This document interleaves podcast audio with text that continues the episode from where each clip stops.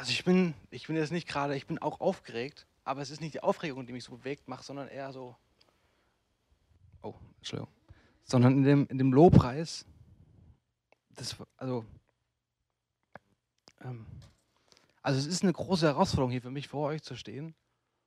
Und ich habe, also Christoph hat mir das vor zwei Monaten herangetragen, dass ich vielleicht mal, ob ich mir das vorstellen könnte und ich so, naja, und dann kamen diese ganzen Gedanken, ja, ich, äh, das traue ich mir nicht zu und ich bin so jung und oh, da gibt es doch so viele andere und, oh, und dann, ja, dann bin ich da sehr bewegt davon gewesen und hin und her. Und dann vor zwei Wochen, als Matt gepredigt hat, da war ich so, es ging ja um Demut, ich weiß auch nicht, wie ich dazu kam, das, aber da kam für mich war dann klar, dass ich die Entscheidung treffe.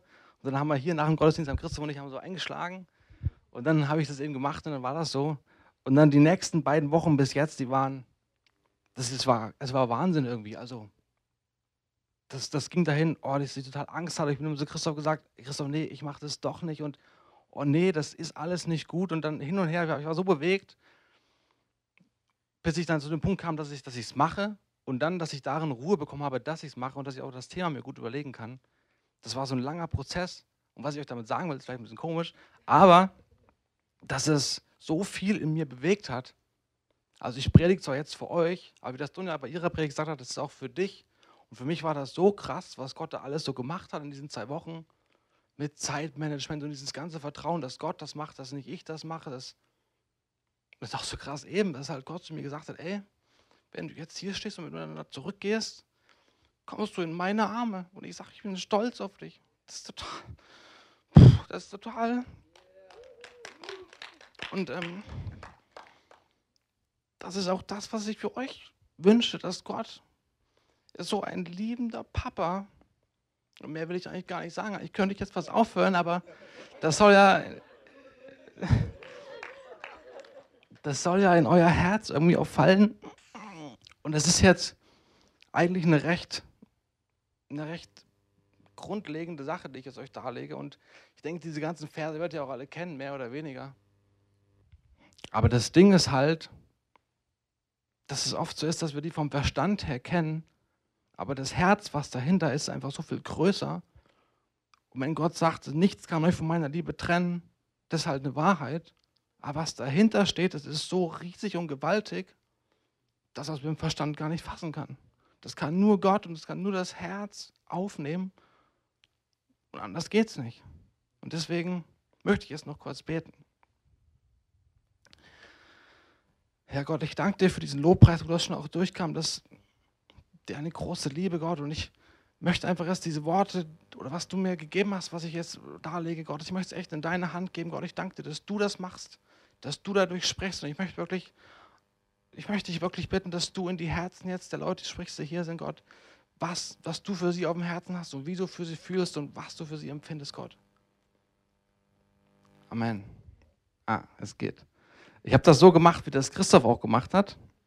Und zwar immer so einen Rückblick gegeben. Was Oliver gemacht. Ich habe das jetzt, ich hoffe, Oliver ist damit zufrieden, wie ich zusammengefasst habe. Aber es ist halt so, also bevor ich das in diesen zwei Wochen, wo es für mich sehr herausfordernd war, hatte ich so drei Punkte überlegt, was ich euch erzählen könnte, was mir wichtig war oder was, ja. Und schon bevor halt Oliver das gesagt hat, dass er darum predigt über diese Sache, war auch mir das also klar, dass ich auch darüber predigen werde. Okay, und ich will euch kurz das sagen. Also Oliver hat von zwei Bewertungssystemen gesprochen. Einmal den, wie Gott uns sieht und das eine Mal, wie wir uns sehen. Und vor allem hat er das so mit darauf bezogen, wenn wir was falsch machen. Also wenn wir was falsch machen, verdammen wir uns und fühlen uns nicht gut. Aber Gott, wie sieht der uns in diesem Punkt? Das war der Hauptpunkt für mich, was, was äh, Oliver gesagt hat. Also dass wir halt zum Beispiel denken, dass wir verdammt sind aber Gott sagt halt, wir sind Gottes Gerechtigkeit. Und das ist immer so. Auch wenn wir Fehler machen, sind wir Gottes Gerechtigkeit. Und da gibt es keinen Unterschied. Und er hat dann gesagt, dass es sehr wichtig ist, dass wir diese beiden, dass wir erstmal um diese beiden Bewertungen, dass wir um sie wissen und dass wir auch ganz ähm, akkurat da sind und versuchen, sie zu trennen. Genau. Gut. Und jetzt habe ich hier ein schönes Bild. Ich weiß nicht, manche von euch kennen das vielleicht. Das war zu einem, sind ganz Anfängen von unserer Gemeinde, als wir noch im, ähm, im Kieztreff waren, hat der ähm, Nigel darüber gepredigt. Das, und das heißt, Jestes, könnt ihr das sehen? Olum Rivalum Cecem Boga. Das ist, glaube ich, polnisch. Und das heißt einfach, ich bin ein geliebtes Kind Gottes. Und das habe ich halt, das hat er uns jedem gegeben. Ich habe das nicht gemacht. Aber, und dass wir uns irgendwo hinstellen. Und ich habe es immer vor meinem Schreibtisch oder meiner Pinnwand hängen. Und da denke ich halt immer dran, wenn ich das so sehe. Wenn ich mal nicht weiter weiß und wenn es mir schlecht geht, dann sitze ich dann manchmal da und gucke mir das an und denke, hey, da ist einer, der ist immer für mich. So, und ich habe jetzt angefangen, erstmal so ein paar ähm, Verse, die einfach ausdrücken, wie Gott uns liebt. Und vielleicht könnt ihr eure Bibeln packen und dann können wir die gemeinsam ein bisschen durchgehen. Der erste ist im Jeremia.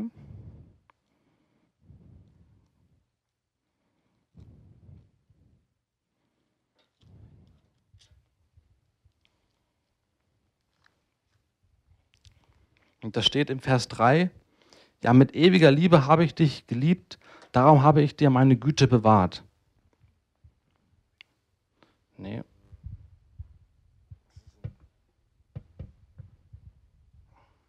Selbst ist der Mann. genau. Habt ihr gelesen? Ist ein wunderbarer Vers. Ich kann ihn euch jetzt nicht ins Herz packen, aber das ist eigentlich mein Wunsch und mein Gebet, dass das in eure Herzen fällt, dass Gott uns mit ewiger Liebe liebt und dass er uns mit Güte bewahrt. Gehen wir in den nächsten. Johannes 17, auch eine sehr bekannte Stelle. Mm. Da sagt dann Jesus, Vater, ich will, dass die, welche du mir gegeben hast, auch bei mir sein, wo ich bin, damit sie meine Herrlichkeit schauen, die du mir gegeben hast. Denn du hast mich geliebt von Grundlegung der Welt. Gerechter Vater, und die Welt hat dich nicht erkannt, ich aber habe dich erkannt, und diese haben erkannt, dass du mich gesandt hast. Und jetzt kommt, und ich habe ihnen deinen Namen kundgetan, und ich werde ihnen kundtun, damit die Liebe, womit du mich geliebt hast, in ihnen sei und ich in ihnen. Wunderbar. Ähm, Gehen wir in die nächste, was auch Oliver viel gesagt hat im Römer 8. Das ist lustig. Ähm, ich glaube, Martin Luther hat mal gesagt, dass Römer 8 bis 5, dass das jeder Christ täglich lesen sollte, ähm, weil es eben da viel um diese Gnade geht. Lesen wir im Vers 8. Gott aber erweist seine Liebe zu uns darin, dass Christus, als wir noch Sünder waren, für uns gestorben ist.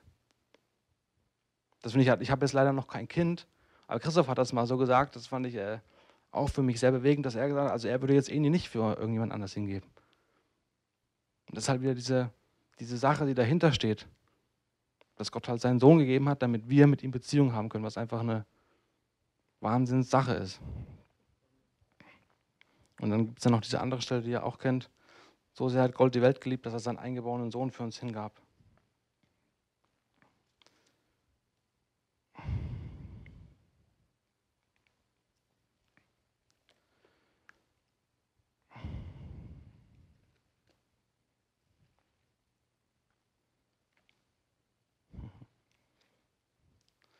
Manchmal bin ich etwas verschwiegen, wa? Also ich, ich bin gerade von dem Lobpreis und von dem, ich bin da so voll gerade. Das ist, das ist gut, ja, aber es ist irgendwie, ich muss ja auch hier noch was sagen.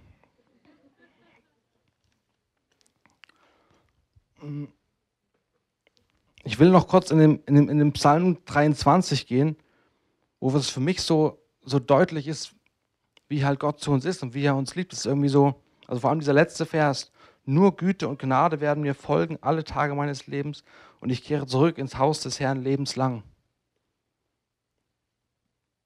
Das ist, jetzt, das ist halt jetzt ein Vers, aber nur Güte und Gnade werden mir folgen ein Leben lang. Da sagt Gott zu uns, der ist immer bei uns und sagt, ey, nur Güte und Gnade werden dir folgen. Da ist nichts anderes, nichts anderes. Nur Güte und Gnade, da ist kein Zorn, da ist keine Abweisung, da ist nichts anderes als Güte und Gnade. Gut.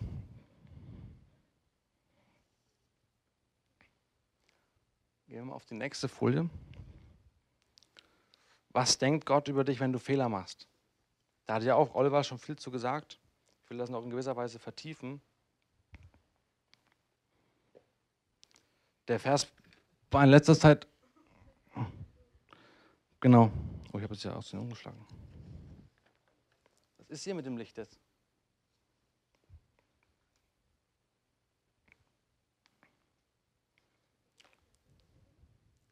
Also ihr kennt ja alle David, selbstverständlich. Und ich fand es immer im Alten Testament war das immer für mich so ein bisschen schwer, da so viel rauszulesen. Aber ihr kennt ja auch alle, ihr wisst ja alle um Davids Fehltritt, so habe ich sie bezeichnet, als er mit dieser Bethseba, Bathseba, diese von dem Dach da drüben gesehen hat und sie zu sich gerufen hat und dann den Uria ähm, quasi umbringen lassen hat, wenn man das mal äh, steil sieht. Und da hat mir Gott irgendwie gezeigt, dass das, ich finde das so, also er hatte dann dieses Sohn, dieses Kind wird dann geboren, dieser Uriah stirbt, der Sohn wird geboren und die Bathseba ist dann bei ihm und der Sohn stirbt und dann steht dann da im zweiten Samuel, dass dann ähm, David Bathseba tröstet und daraus wird dann Salomo geboren. Und Salomo war ja ein sehr gesegneter Mann. Und das finde ich so krass, dass halt auch schon damals David hat das eben erkannt, dass Gott vergibt und es gibt da davor so einen Vers, wo er mit dem, ich gucke einfach mal schnell rein, wo er mit dem,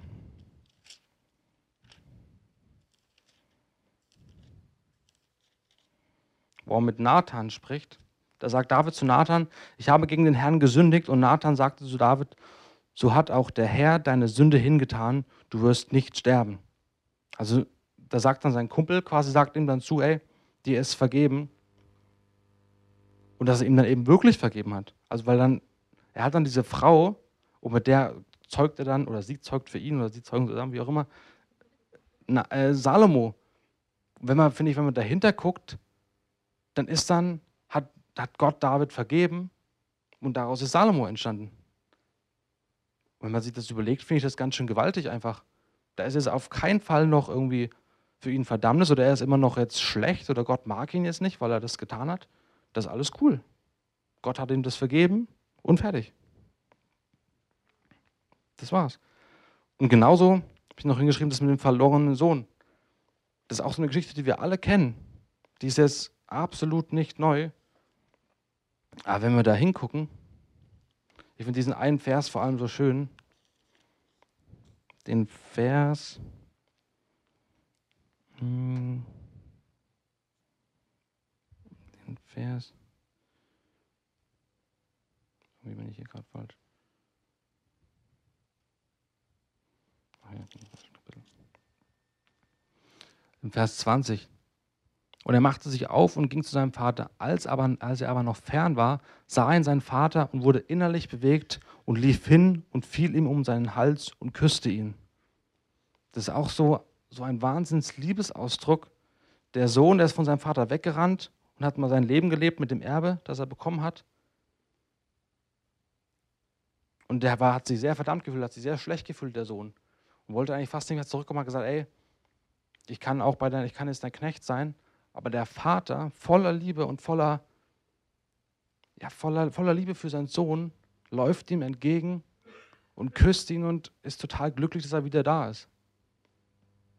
Und genauso ist er auch Gott. Wenn wir was falsch machen, wenn wir was nicht gut machen und uns so verdammen, dann läuft er uns mit offenen Armen entgegen. Mit offenen Armen. Und sagt, hey mein Kind, ich bin so stolz auf dich. Auch wenn du jetzt was falsch gemacht hast, ich bin immer dein Papa, es wird sich nicht ändern. Wenn man einfach mal das, das Wort Vater überlegt, ein Vater gibt er seinem Kind keinen, keinen Stein zum Essen, sondern er gibt ihm was Brot zu essen. Und so ist das auch bei Gott.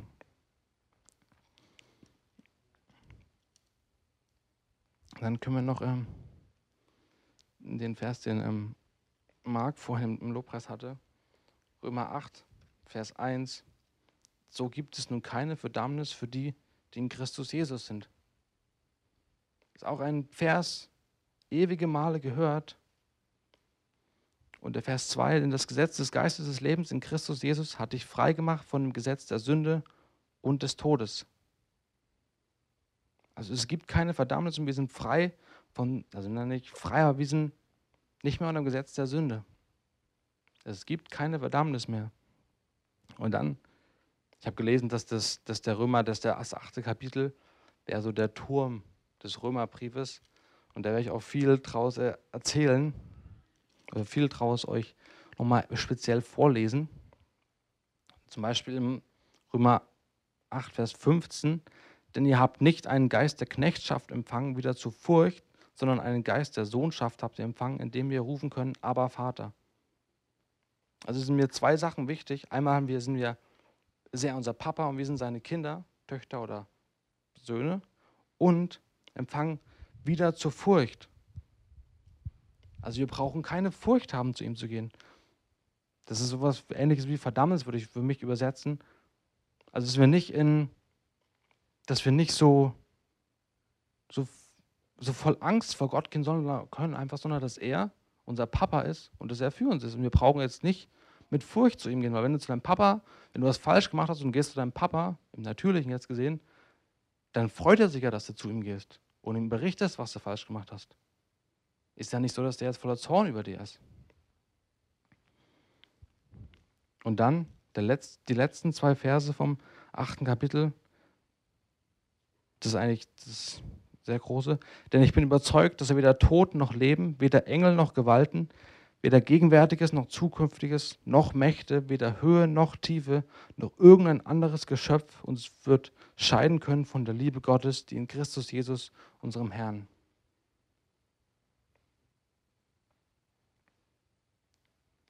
Lasst das mal kurz wirken. Es gibt nichts, was euch trennen kann von Gottes Liebe. Nichts, was euch trennen kann von seiner Vergebung, von, seiner, von seinem Erbarmen. Da gibt es nichts. Nichts. Ob das, ob du jetzt ein Mörder warst oder so, das gibt, da gibt es nichts. Wenn du zum Papa gehst und sagst, hey, wahrscheinlich musst du dann noch vom Gesetz einiges äh, büßen, aber vor Gott, wenn du vor Gott gehst, der vergibt dir das.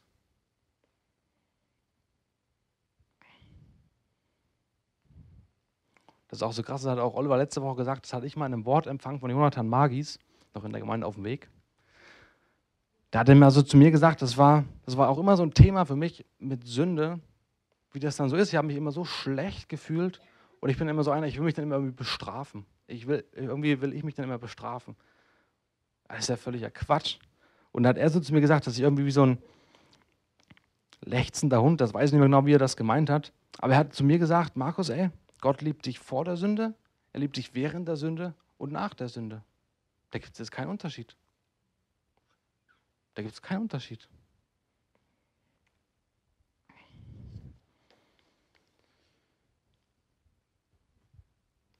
Dann will ich noch kurz, ähm, oder ich will noch auf die, auf Gottes Gebote eingehen.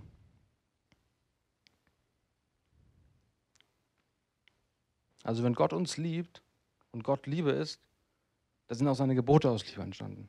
Das ist für mich ein logischer Schluss. Und wenn Gottes Gebote aus Liebe entstanden sind, und wir seine Kinder sind, dann will Gott damit uns nicht irgendwie beschneiden oder beengen, sondern er will uns Leben in Fülle geben durch seine Gebote. Und dann ist noch, das ist ein sehr wichtiger Vers, finde ich, Johannes 14, 21. Da heißt es nämlich, wer meine Gebote hat und sie hält, der ist es, der mich liebt. Wer aber mich liebt, wird von meinem Vater geliebt werden und ich werde ihn lieben und mich selbst ihm offenbaren. Und das hat Christoph mal gesagt, dass wer meine Gebote hat und sie hält, und dass dieses hält jetzt nicht halten heißt, sondern wer sie festhält.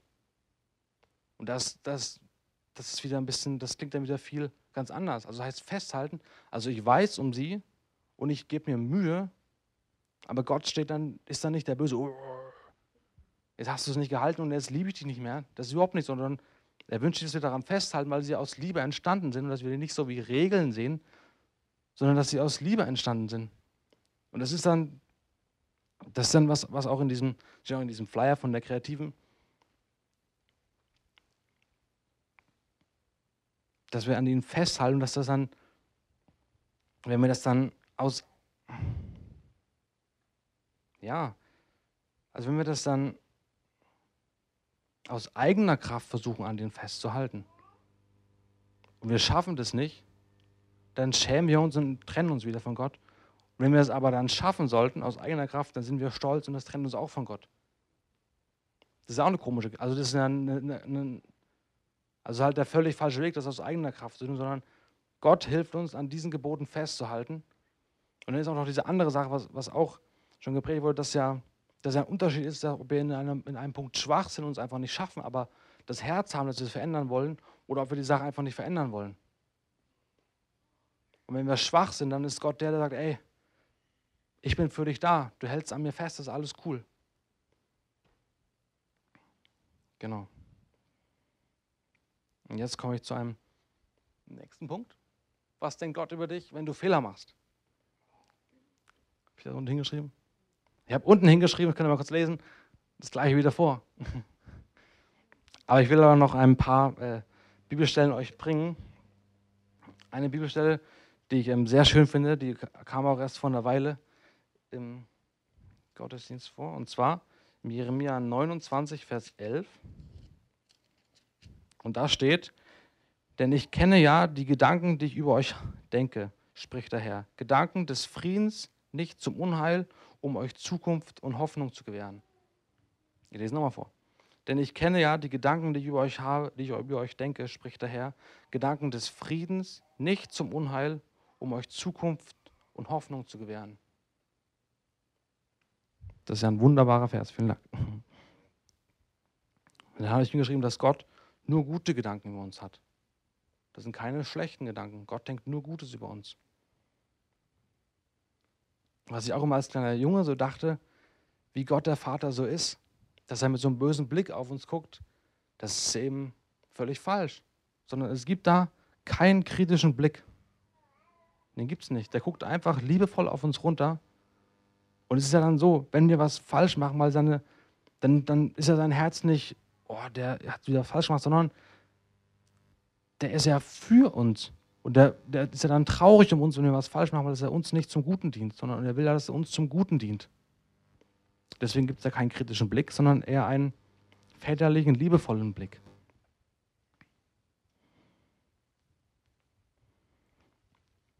Dann gehen wir mal zuvor in den Zephania. Das ist auch, finde ich, ein sehr, sehr, genau, ein gewöhnungsbedürftiger Vers, weil da steht nämlich drinne, der Herr, dein Gott, ist deiner Mitte, ist in deiner Mitte ein Held, der rettet. Er freut sich über dich in Fröhlichkeit. Er schweigt in seiner Liebe. Er jauchzt über dich mit Jubel. Also das fand ich irgendwie, also Gott jauchzt über uns. Das ist, das kann ich jetzt nur öfters sagen, aber es muss euch ins Herz fallen, dass Gott über, über euch jauchzt. Ihr seid seine Kinder und dann jauchzt Gott über euch. Und das ist echt wunderbar.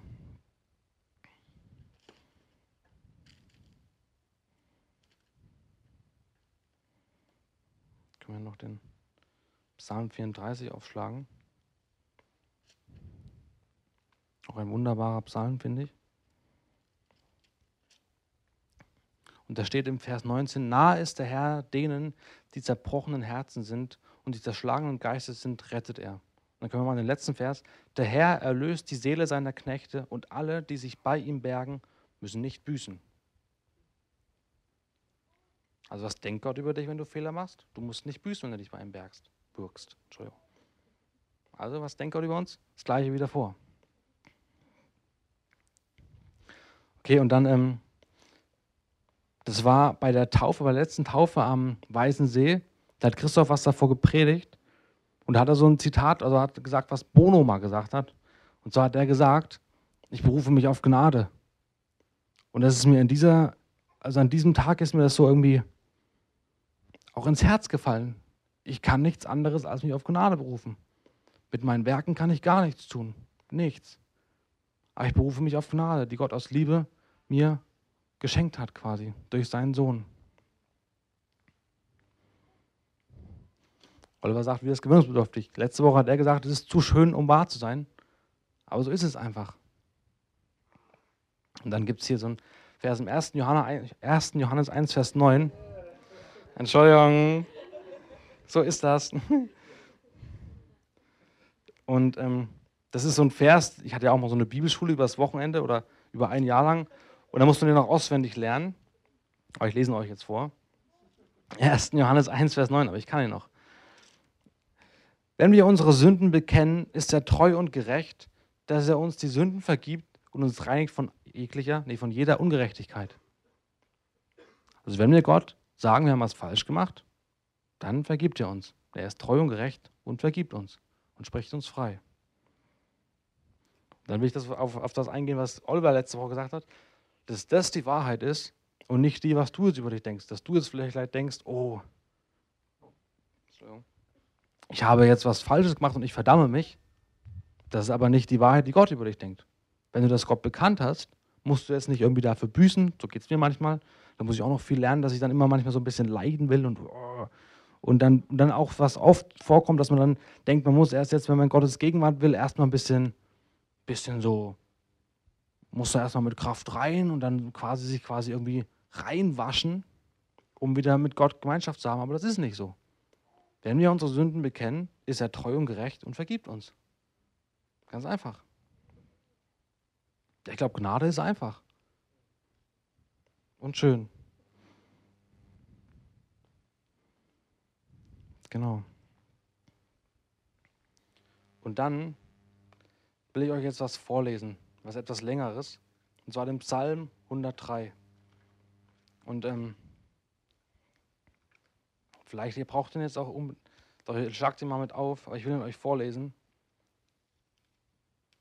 Also als ich den gelesen habe, damals, also ich sage, glaube ich, mein Lieblingspsalm, ah, dann muss ich mal weinen. Und ähm, vielleicht fällt er ja auch euch ins Herz. Oder ich hoffe, dass er euch ins Herz fällt. Ich bete, dass er euch ins Herz fällt. Nee, brauche ich nicht. Danke, Oliver. Ich bin durch seit vorhin. Also vielleicht ähm, macht ihr kurz die Augen zu und hört euch das einfach mal an. Preise den Herrn meine Seele und all mein Inneres seinen heiligen Namen.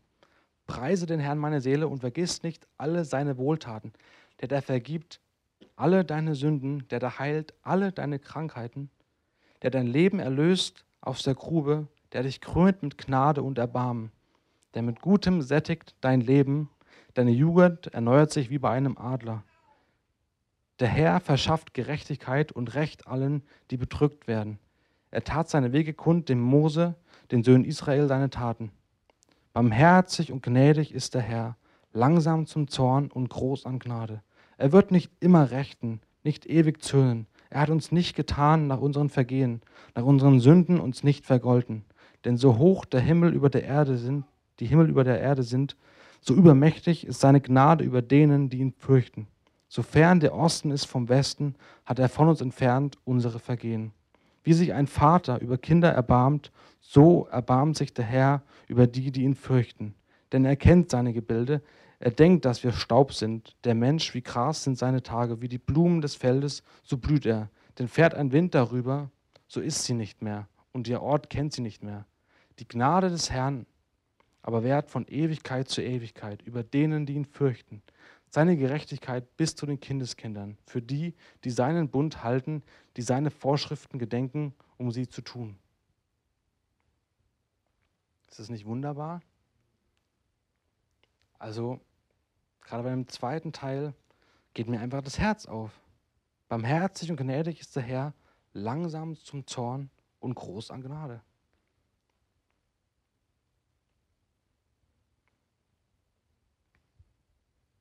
So ist es.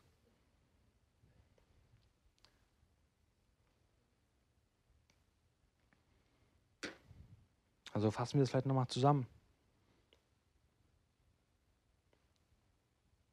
Also wichtig ist, glaube ich, von diesen ganzen Wahrheiten, wie ich es geschrieben habe, dass wir glauben, dass Gott uns immer liebt. Aber das können wir auch nicht selber erwirken. Das muss, glaube ich, Gott uns dann aufs Herz schreiben. Dass es seine Liebe ist, die uns das offenbart, dass er uns liebt. Und dann vielleicht nochmal diese, diese Wahrheiten, dass, euch nicht, dass uns nichts von seiner Liebe trennen kann. Nichts kann dich trennen. Und da hat auch Christoph mal gesagt, dass das ist auch bei den, wer die Schulung mitgemacht hat, bei Multiplikatoren und sowas, sind wir das der oberste Knopf vom Hemd, dass wir uns geliebt fühlen müssen. Das ist das Erste, was wir machen müssen. Das ist die Grundlage für viele weitere Schritte. Die wichtigste Grundlage. Was ich nur noch geschrieben habe, dass ich auch immer, dass ich glaube, auch wenn wir, wenn wir Fehler machen und uns da bemühen, das besser hinzukriegen und das dann nicht schaffen, dass es, glaube ich, der erste Schritt ist, da rauszugehen, dass wir uns in der Sache absolut geliebt fühlen. auch wenn wir dann noch drinne sind und Gott und uns und wir mit Gott ringen und dass wir davon freikommen wollen, dass wir, dass Gott, dass wir uns zuerst, allererst von Gott geliebt fühlen müssen. Das ist der oberste, oberste Punkt. Und dann glaube ich, dass Gott dann weiteres wirken kann.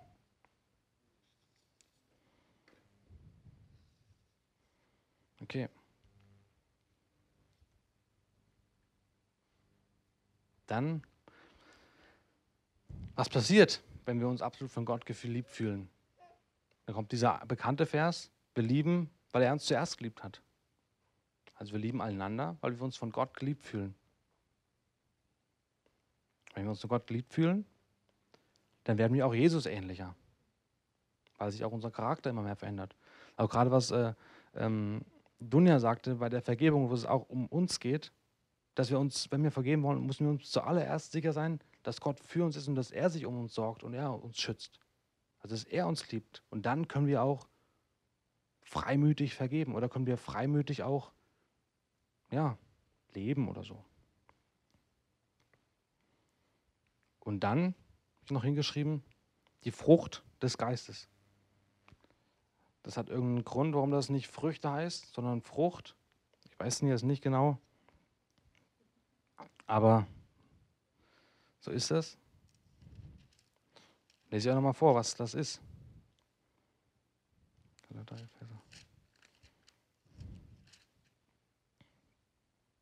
Die Frucht des Geistes aber ist Liebe, Freude, Friede, Langmut, Freundlichkeit, Güte, Treue, Sanftmut, Enthaltsamkeit.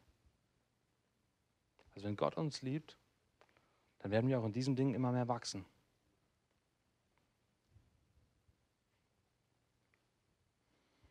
Ja, und jetzt habe ich am Ende wieder dieses rangefügt. Dass wir, ihr, ich, geliebte Kinder Gottes sind.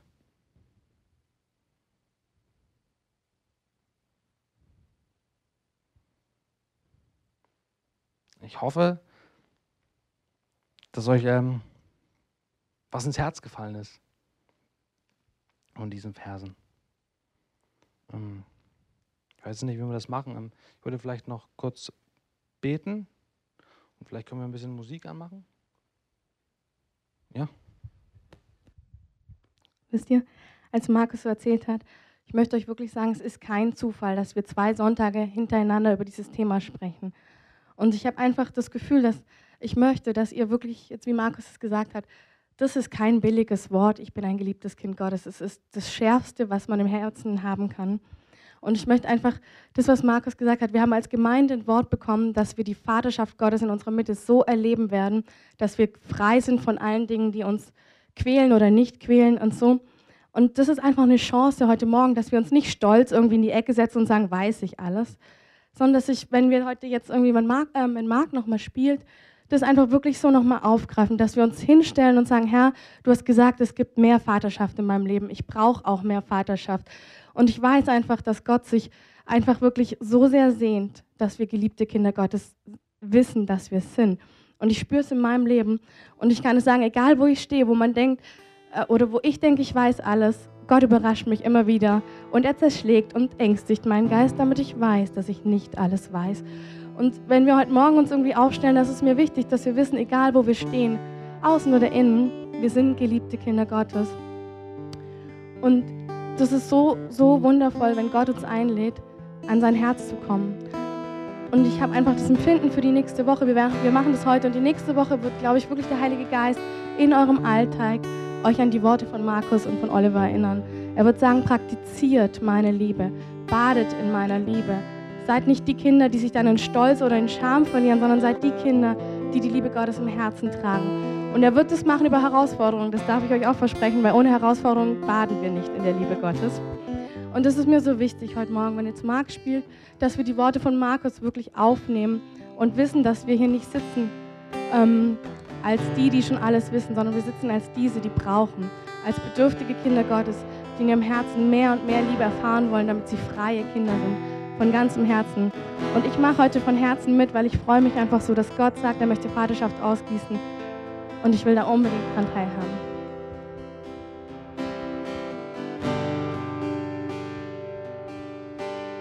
Dann können wir ja vielleicht noch einen Lobpreis machen und ich würde vielleicht noch kurz beten.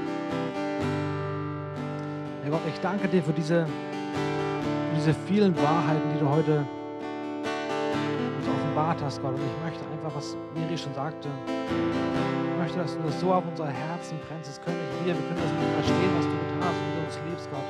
Aber ich möchte dich einfach bitten, dass du es uns allen und auch mir das aufs Herz brennst, Gott, dass wir geliebte Kinder Gottes sind dass uns nichts von deiner Liebe trennen kann. Da ist nichts, was uns trennen kann. Dass du barmherzig bist und gnädig bist, langsam zum Zorn und groß an Gnade, Gott.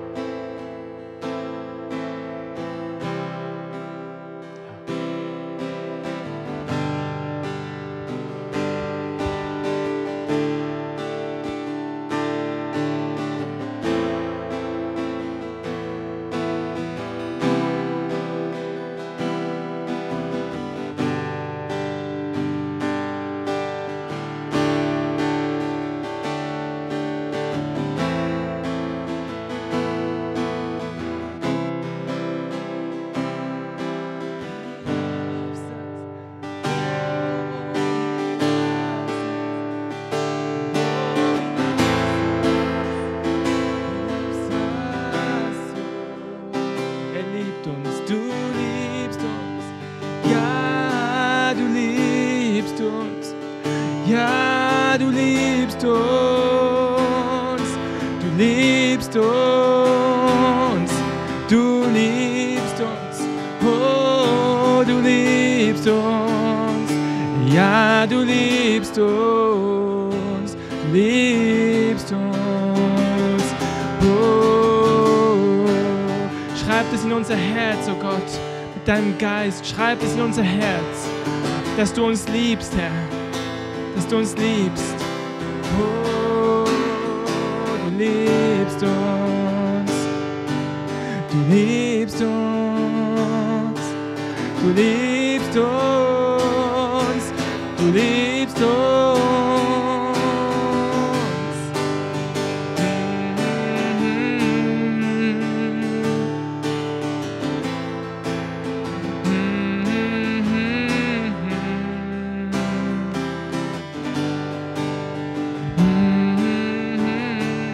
Lass uns noch so eine Weile da drin bleiben in diesem Lobpreis und lass uns halt morgen wirklich auch ehrlich zu Gott sagen, sein. Und wenn, wenn ihr einfach merkt, da kommen jetzt Zweifel hoch oder euch kommen Situationen, wo ihr merkt, nee, das habe ich aber nicht so empfunden, ich habe es nicht so erlebt, dann lasst, bringt es vor Gott und sagt ihm, Herr, ich will das.